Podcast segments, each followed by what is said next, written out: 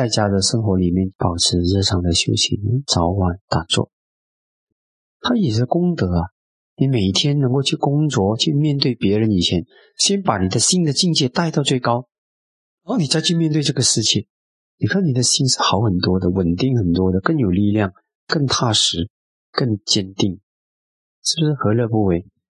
你天天充电，我们需要充电，就像我们吃饭一样，我们饿了又在吃，饿了又在吃，因为我们需要这个能量去面对这个世界。那一样的，我们修禅也是给我们的心一个充电。充好电，你才去外面面对世界。你承受我们整个世界的考验的力量是大不相同。很多人自己的意志力是不坚定的，很少人能够和在自己面对自己都能够很好守护自己的修行。那么很多人的心是要靠朋友的，朋友带你去喝酒，你就喝酒。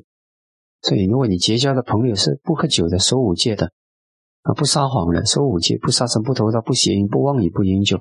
大家都是守五戒的，有有修行的，那么呢就很好。所以大家互相勉励，你也勉励，我也勉励，在互相勉励的情形之下，大家就有一种推动力去把五戒守好，不会那么孤独。真正的勇者是不怕孤独的，全世界的人把我抛弃，我还是会守住我的善法，这是真正的勇敢的人。但大多数人是没有这种力量，你需要朋友的力量。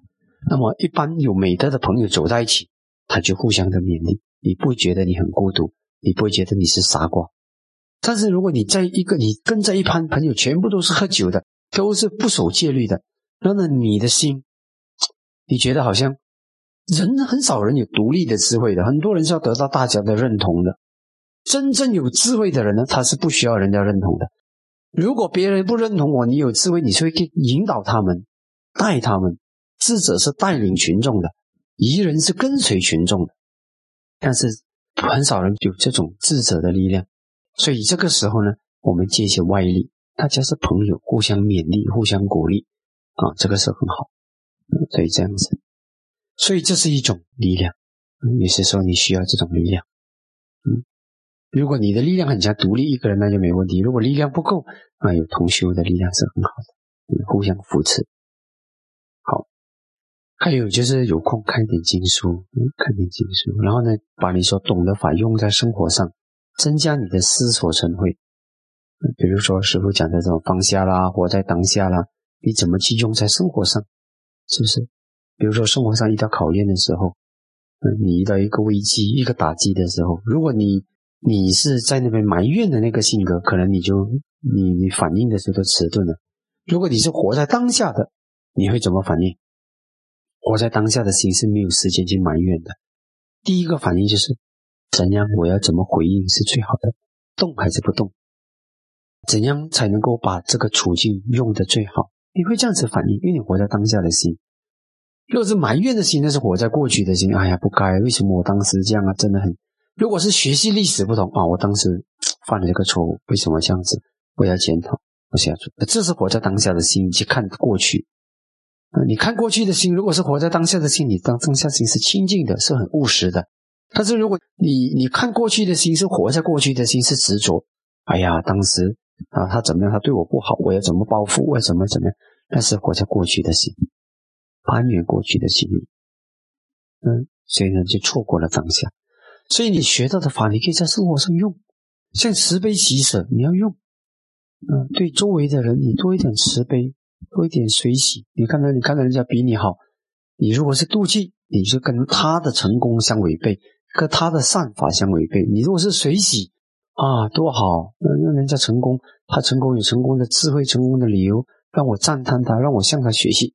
那当你这样子想的时候，你的心已经打开，跟善法相应。当你跟善法相应，其实已经把人家的善法踩在你的心里面，啊，你就更容易成功。也更容易达到人家拥有的力量，这是多好的事！你看到像以前我就很赞叹人家很洒脱的啊，讲放就放，不不黏就很逍遥自在，嗯，很有爱心。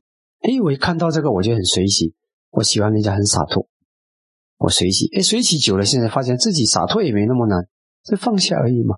这是善用珍惜，但是不攀不抓取，你这样子。所以这些都是可以在生活上用出来的正念呐。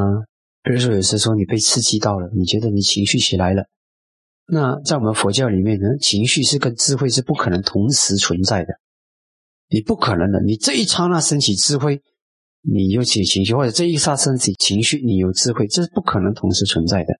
你可能以为自己有智慧，其实是假的。它不可能同一个刹那，它可能交错，一下子好像有智慧，一下子这个这个烦恼心情绪升起，这样子穿插是有可能的，穿插的很快也是有可能。但是准准的那一刹那，你在情绪中。你又有智慧是绝对不可能，所以如果你能够你在升起情绪的时候，就算是偶尔在冒出一些智慧，但是不可靠，因为它在错乱中，所以你就让自己平静。怎么让自己平静？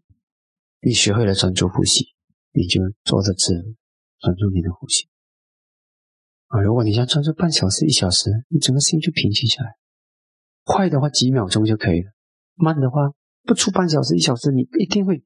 心却平静下来，平静下来，你再去思考，嗯，再去做判断，因为只有用用智慧去思考和做出来的判断是可靠的。